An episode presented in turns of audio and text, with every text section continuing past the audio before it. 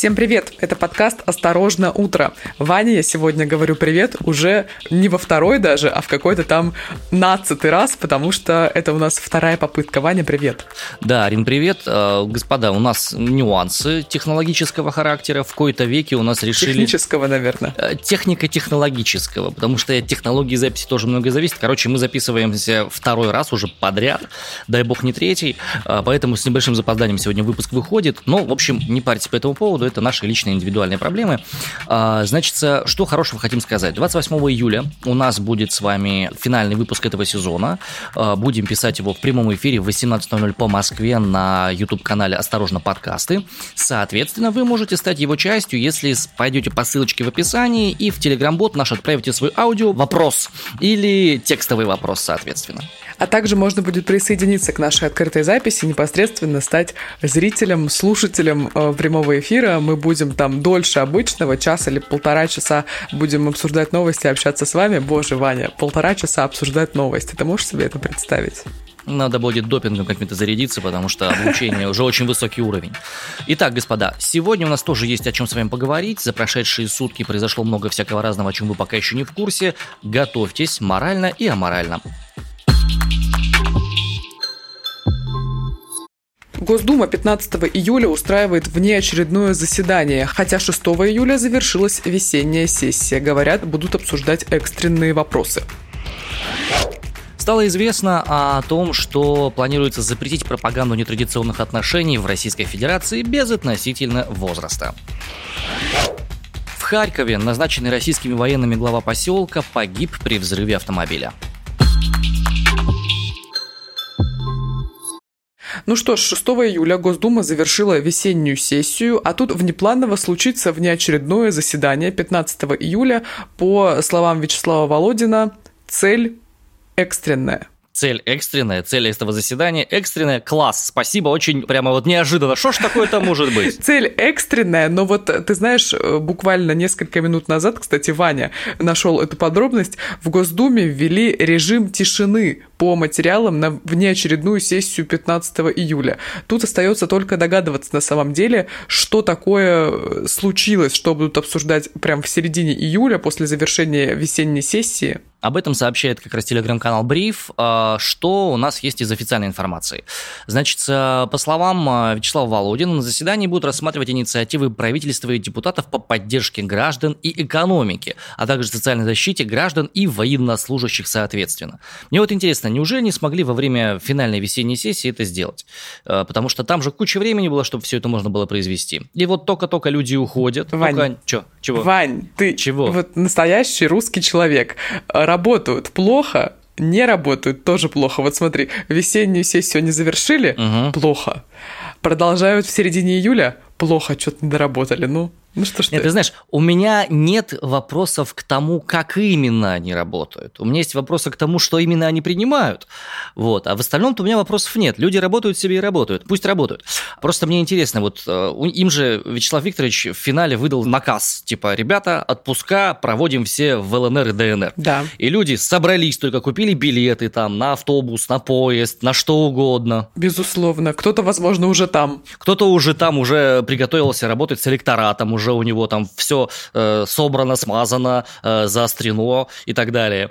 И тут бац, стопе куда? Ребята, срочно назад, мы там что-то не дописали.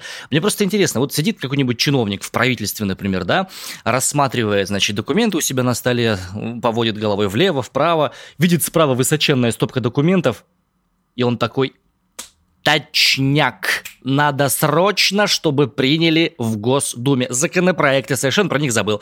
Завалилось под сукно. Всякое бывает. Ну, посмотрим. У нас три дня осталось до этого знаменательного события. Что там будут объявлять, непонятно. Ну, я надеюсь, ничего страшного. Ну, хотя вроде как по информации, которая у нас есть, действительно ничего страшного не должно произойти, потому что экономическая поддержка, какие-то социальные инициативы и все прочее, ну, наверное, они настолько важные и необходимые для России сейчас, что их нужно обсудить на внеочередной сессии. Но сам факт внеочередной сессии, особенно в наше непростое время, вызывает содрогание – и неизвестность конкретно, что именно там будет приниматься, тоже вызывает определенного рода ну, возмущение ума и боязнь некую. Ну ты не возмущайся и не бойся, потому что мы все равно 15 июля еще будем работать. А, ну да. Э, с экстренным выпуском выходить не придется. Вот главное, чтобы в августе ничего не происходило, чтобы мы из отпуска не выходили в это время. Ну, есть у нас вещи, про которых у нас абсолютная ясность и понимание точное. Депутат Александр Хинштейн сообщил о том, что Комитет Госдумы по информполитике планирует запретить пропаганду нетрадиционных отношений в Российской Федерации безотносительно возраста аудитории. Причем в офлайн, в СМИ, в интернете, в соцсетях, в онлайн-кинотеатрах, во всех остальных требуется установить административную ответственность за вышеупомянутую пропаганду. Напомним, в чем фишка. Сейчас у нас есть запрет на пропаганду нетрадиционных отношений среди детей, а теперь этого, по мнению Хинштейна господина, явно недостаточно. Причем вопрос, э, мне кажется, главный в том, а что будет считаться пропагандой нетрадиционных отношений, так называемых? Что решит товарищ майор и господин судья, то и будет считаться пропагандой. Вот у меня тебе ответ на этот самый замечательный вопрос. Разобрались. Что касается самих формулировок. А, предлагается распространить запрет на пропаганду без относительно возраста аудитории, установить административную ответственность за подобную пропаганду, расширив состав статьи 6.21 КОАП, еще более жесткую ответственность установить за пропаганду педофилии, вот это прям вообще отдельная такая интересная история. Прям вот выйду на улицу, всюду пропагандируют, да? Ну и запретить распространение среди детей не только пропаганды, но и любой другой информации, которая демонстрирует нетрадиционные сексуальные отношения и замечательный термин явно из Советского Союза – извращение – что это? То есть кино, сериалы, книги, вот это все тоже подпадает под запрет пропаганды. Биография Чайковского, биография Фредди Меркьюри, биография огромного количества деятелей культуры подпадает под это, под все. Группа Тату. Что у нас еще туда может попасть из такого интересного? Портрет Дариана Грея будет запрещен 100 пудов. А, боюсь, Фридриха Энгельса и Карла Маркса тоже запретят, потому что были, так сказать, мыслишки по этому поводу, что, дескать, не все там так просто. Два братых мужика, что это они вместе тусят? Ну ты смотри, сейчас на пропаганду нарвешься. Но тут вообще-то в регионах уже начали с этим работать. Да ты что? А, депутат принес на сессию книги о нетрадиционных отношениях, чтобы их запретили. А в Новосибирске это произошло на сессию в ЗАГС Собрании 7 июля депутат Николай Мачалин пришел с недавно купленными книгами на ЛГБТК тематику и передал их помощнику губернатора с требованием проверить законность. Среди этих книг «Назови меня своим именем», «Что, если это мы» и другие разные тексты. Что это мне напоминает? Напоминает я, ну, ситуация какая-то такая, до боли знакомая. А, я люблю периодически читать некие исторические документы, и вот тут мне внезапно на глаза попалась докладная записка председателя ОГПУ Генриха Егоды, в которой он написал Сталину в 1930-х годах о том, что он раскрыл несколько групп в Москве и Ленинграде. Что же это за группы-то такие? Далее цитата. Группы, которые занимались созданием сети салонов, очагов, притонов, групп и других организованных формирований педерастов с дальнейшим превращением этих объединений в прямые шпионские ячейки. Актив педерастов, используя кастовую замкнутость педерастических кругов в непосредственно контрреволюционных целях, политически разлагал разные общественные слои юношества, в частности рабочую молодежь, а также пытался проникнуть в армию и на флот. То есть, вы понимаете, да? Ну что сказать, формулировки, конечно, достаточно эксцентричные, назовем их так. Нет, тогда это называлось именно таким словом, это был официальный термин на самом деле, и с этим проблем особых не это было. Это отвратительно, это просто отвратительно. Причем отвратительно также еще и то, что сейчас как будто вот эта риторика, она продолжается, потому что я вернусь к новосибирскому депутату, он рассказал, что пришел в магазин и очень удивился тому, что продают на полках с рекомендациями. А он считает, что указание класть книги 18+, на полке требуют в Москве, где, далее в кавычках, все такие. И далее цитата. Надо вернуть уголовный кодекс, старые нормы и на каменоломню отправить, собрать бригаду и на Украину. На Западе такие же и наши, пусть туда идут. Это шутки, конечно, но дело в том, что я дальше не знаю, что делать. Конец цитаты. Не знает, что делать? Ну, если у него есть дети, пусть он их отправит туда, куда он хотел отправить этих самых людей замечательных. Э, вслед за новосибирским депутатом к желанию запретить книги присоединился другой депутат ЗАГС Собрания Александр Аверкин. Он написал запрос в прокуратуру Новосибирской области и опубликовал у себя на странице. Я вот это все читаю, И думаю, друзья мои, а где же мы с вами живем, в каком тысячелетии? Ой, ну, я думаю, оставим открытый финал, каждый для себя решит, что он об этом думает, и все. Ну, давай так. Есть вещи, которые являются, безусловно, грустными по огромному количеству поводов, в частности, э, то, что произошло в Харькове недавно. Э, назначенный российскими военными глава поселка в Харьковской области погиб при взрыве автомобиля. Поселок Великий Бурлук, место действия, э, Евгений Юнаков, так звали погибшего. Накануне о его гибели сообщали украинские чиновники. Украинское издание «Апостроф» написало, что в Великом Бурлуке находился важный железнодорожный узел, который используется российскими военными. Собственно, в условиях специальной военной операции операции нам сложно проверить достоверность полную этой информации, поэтому э, за что купили, за то, грубо говоря, и продаем. Надо альтернативные какие-то моменты мнения еще выслушать, посмотреть по этому поводу. Но грустно, что подобного рода случаи уже не в первый раз э, были зафиксированы российскими СМИ, э, момент покушений на представителей администрации на тех территориях, которые сейчас находятся под контролем Российской Федерации. И это ужасно по огромному количеству вариантов, и потому что есть люди, которые едут туда из глубинки, опять же, из России, вдохновленные некими идеями, и когда сталкиваются с реальностью, становится жутко.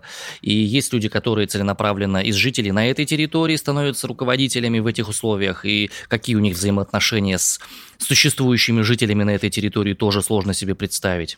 Э, смерть – это всегда плохо, вне зависимости от. Но тут возникает ощущение какой-то натуральной партизанщины. И я, честно говоря, не очень знаю, не очень понимаю, на что рассчитывают в долгосрочной перспективе те люди, которые планируют занимать эти территории. Потому что я подозреваю, что такие события будут дальше продолжаться. Но, опять же, это мои измышления, которые могут быть абсолютно ложными, не иметь никакого отношения к действительности. Это мои сибирские галлюцинации. Продолжая тему Украины, Путин разрешил всем украинцам получать гражданство России в упрощенном порядке. Об этом сообщают РИА Новости со ссылкой на документ, который президент России уже подписал. В указе отмечается, что соответствующее право также распространяется на тех, кто ранее имел гражданство России, но отказался от него. Ну вот получается, если раньше отказались, то теперь можно по упрощенному варианту уже вновь гражданство России получить. Вот так просто. 25 мая Путин подписал указ об упрощенном приеме в российское гражданство жителей Запорожской и Херсонской областей, а ранее такой схемой могли пользоваться лишь граждане Украины, которые живут в Донецкой или Луганской Народной Республике. Администрация Зеленского сразу ответила на это тем, что объявила это посягательством на суверенитет Украины, соответственно, и э, требует категорически отменить подобного рода нововведения. Что еще, знаешь, любопытно, недавно а, представители Министерства иностранных дел России сообщили, что россияне не торопятся оформлять визы в Украину, что странно. Интересно, почему? А что случилось? Да, да, любопытно. 1 июля, я напомню, начал действовать визовый режим для россиян на въезд в Украину, и непосредственно также с 1 числа несколько центров, которые оформляют э, визы для россиян в Украину, начали работать на территории России. Вернемся к теме международных отношений, в частности, о транзите в Калининград. Речь сейчас пойдет. Литва расширила список товаров, которые запрещено перевозить транзитом в Калининград. Расширение связано с тем, что в силу вступили новые санкции Евросоюза, об этом сообщает Reuters со ссылкой на представителей литовской таможни. Итого, со вчерашнего дня, с 11 июля, запрещено провозить цемент, древесину, алкоголь и промышленные химикаты на спиртовой основе на территорию Калининграда через Литву, соответственно. Губернатор Калининградской области Антон Риханов заявил ТАСС, что Литва не вводила новых ограничений на транзит. Сейчас вступает в силу как раз новый этап санкций ЕС. Вообще в сумме Прибалтика запрещает провозить э, из России на территорию Калининграда вот что – Старую и новую мебель и ее части, древесина и изделия из нее, калий-содержащие удобрения, пневматические шины, цемент, икру, использованную или новую тару, типа стеклянных бутылок и банок. Кроме того, пассажирам, которые поедут непосредственно транзитом, необходимо обращать внимание на ограничения, наложенные на алкоголь. То есть с 10 июля из России запрещено ввозить спиртные напитки, водка, джин, ликеры, а вот пиво, вино и сидр только в указанных количествах. Пиво не более 16 литров на лицо, вина 4 литра, сидра 2 литра соответственно. Первое, меня очень интересует выборка вот именно этих товаров, почему именно их нельзя вести в Калининград. Второе, хочу увидеть лицо, которое будет вести 16 литров пива из России в Калининград на поезде. Ты на него смотришь? Ваня показывает на себя. Ну, может быть, опыта не было у меня именно в Калининград, но был момент, когда я до Новороссийска из Омска в течение трех дней вез примерно искомое количество которое завершилось на второй день путешествия. Ну вот, вы и познакомились поближе с Иваном Притуляком. Ой-ой-ой, сама-то. Как ты там, самбука? Сам, самбуки наворачиваешь? Нет, это не самбука. Какую это... самбу? Ты что, что говоришь? Что-то другую гадость пьешь. Какую, кстати, напомню? Апероль? Не знаю, самбука Апероль, никак да. ко мне не относится. Апероль и полироль, да, вот у меня есть такое ощущение. Это лишь твои ощущения, Иван. Окей, перебивка. Вы наверняка помните достаточно трагическую историю, связанную с ученым Дмитрием Колкером, которого обвиняли в госизмене. Новосибирский областной суд признал законным заключение под стражу ученого Дмитрия Колкера. Его обвинили в том, что он предоставил Китайской Народной Республике данные, содержащие государственную тайну. Колкер скончался в СИЗО Лефортово на третий день после ареста. У него был рак четвертой степени, а в момент ареста он находился в клинике. Стало известно, что суд оставил в силе арест, а по словам адвоката, сторону защиты еще не допустили к участию в деле, из-за чего родственники не могут получить ни паспорт, ни забрать тело своего родственника. Вообще жуткая, конечно, история. По многим вариантам человека забрали уже... Ну, он фактически не мог есть, когда к нему приехали Следственного комитета. Гуляют по сети выдержки из протоколов допроса, в которых он говорит, что, как вы думаете, я вообще доживу до суда? На что ему говорят, что, ну, судя по тем документам, которые у нас есть, все вы доживете, все у вас будет замечательно. Но человек на третий день задержания скончался просто непосредственно в следственном изоляторе. Где сейчас его тело находится, в каком оно состоянии, есть ли за ним должный уход, когда смогут получить его родственники, это невозможно. Но что самое жуткое, то что продолжается уголовное дело по этому поводу. Да, это какая-то дикая история, потому что человек погиб, тело не отдают, дело продолжается, вот как Ваня уже все это перечислил, но очень сложно на самом деле это осознать, для чего это все, зачем, чего пытаются этим добиться, я не понимаю. У меня есть ощущение такое, что все меньше и меньше мы видим друг в друге людей. И все больше и больше отчетность, статистику и всякие прочие моменты, которые обеспечивают нечеловеческое отношение людей друг к другу. Вот это тот момент, над которым реально стоит задуматься всем нам с вами, потому что пока таким образом мы будем относиться друг к другу, будет продолжаться то, что мы видим вокруг себя. Сотрудники некоторых российских магазинов IKEA запустили флешмоб «Мы остаемся». Они не хотят увольняться даже за 7 окладов. 15 а, июня, напомним, компания объявила о том, что она продает бизнес в РФ и распускает персонал, и сейчас а, члены профсоюзов в Новгороде, Тихвине и Вятке отказываются увольняться добровольно. Они запустили флешмоб, к которому они хотят присоединить других сотрудников IKEA по всей стране. И, может быть, тогда, в их видении, компания обратит внимание и передумает уходить с российского рынка. Напомню, всего у IKEA было около 15 тысяч сотрудников в магазинах, на складах, в студиях и на четырех фабриках на территории РФ. А, на производстве, производстве работало 3000 сотрудников, э, где-то желающих сохранить свои места единицы, где-то сотни, и многие из этих людей хотели бы, чтобы производство перешло к новому российскому собственнику. Об этом говорят в профсоюзе работников лесных отраслей и профсоюзе торговое единство. И привлечь внимание к этой проблеме они как раз хотят через э, фото фотографии с табличками «Икея, мы остаемся» и выкладывание их в социальных сетях. А, не очень много, не очень большая активность по этому поводу пока что. Большинство из этих сообщений размещено в группе ВКонтакте «Профсоюз Икея Тихвин. Это такой завод в Ленинградской области. А, ну и стоит отметить, что для Тихвина, в котором 56 тысяч человек живут, фабрика Икея, конечно, это большое, значимое, важное производство, с помощью которого можно обеспечить достаточно высокий уровень жизни. Напомним, это не единственная проблема у Икеи. За последнее время, 15 июня, они заявили о своем уходе, планировали передать российские заводы и их работников другому владельцу, после чего Икея объявила о распродаже онлайн с 5 июля, но до сих пор сделать покупку на сайте физически невозможно. Ой, сколько шума было вокруг этой распродажи, кошмар. Люди ехали из других городов, чтобы закупиться, ну, вот, например, из Красноярска ехали в Новосибирск, чтобы закупиться там в Икее, собирали заказы и так далее. Но я, насколько понимаю, все это не увенчалось успехом, не получилось никакие заказы собрать. Нет, там реально пунктирная какая-то история. То есть из нашей Икеи тоже вывозятся какие-то вещи, но я так понимаю, это тем, кому повезло попасть в 20-минутное окошко работы самого сайта. А сайт рушат, э, потому что функционал корзины и функционал э, записи и, по-моему, даже поиска был создан и работает на э, основе украинских разработок каких-то. Ну, то есть там группы, которые отвечают за этот функционал, это украинские программисты и еще какие-то. И в связи с этим, опять же, ходят слухи, сайт до сих пор не может подняться и начать свою нормальную работу. Кроме того, известно, что Икея в России грозит суд из-за нарушения прав потребителей. ОПИ, Общественная потребительская инициатива, предъявила шведам иск с требованием частичного возобновления импорта и производства. Ну и к судебному разбирательству присоединился Роспотребнадзор.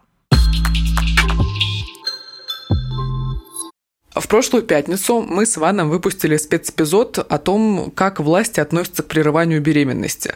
Вы наверняка помните, что сравнительно недавно в США отменили конституционное право на аборты. Так вот, там предложили сделать круизные туры для жителей штатов, в которых запрещено прерывание беременности. В ходе путешествия будет проводиться аборт. По задумке профессора Мэг Отри, судно с пациентками будет отплывать в Мексиканский залив, где не действует американская юрисдикция. Операции будут проводить прямо на корабле. По словам врача, многим жителям южных регионов будет проще сесть на корабль, чем добраться до штата, в котором разрешены аборты. Ну, вот такой вот выхлоп от решения Верховного суда США. Однако же, э, мы исследовали эту тему довольно подробно. Отсылаем всех еще разочек на наш подкаст «Аборты и рождаемость. Почему государства запрещают аборты. Очень интересный там у нас получился разговор, очень нужный для понимания. Хотите разобраться в теме, послушайте, пожалуйста, его. Ссылки, соответственно, есть у нас на том канале, где вы нас слушаете сейчас. Он буквально два выпуска назад был. Это, к слову, о том, что за любым запретом действуют определенные такие контрдействия. Люди найдут способ делать то, что им необходимо, вот хотя бы на корабле. Но это дикость какая-то абсолютная. Ну да, есть такое.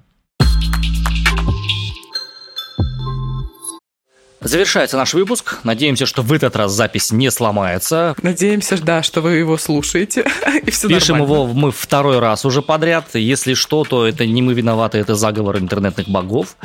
Если хотите стать частью нашего выпуска, нашего подкаста, имейте в виду, что 28 июля, в завершающий выпуск этого сезона, мы будем делать онлайн, будем делать его живьем, вечером в 18.00 по Москве.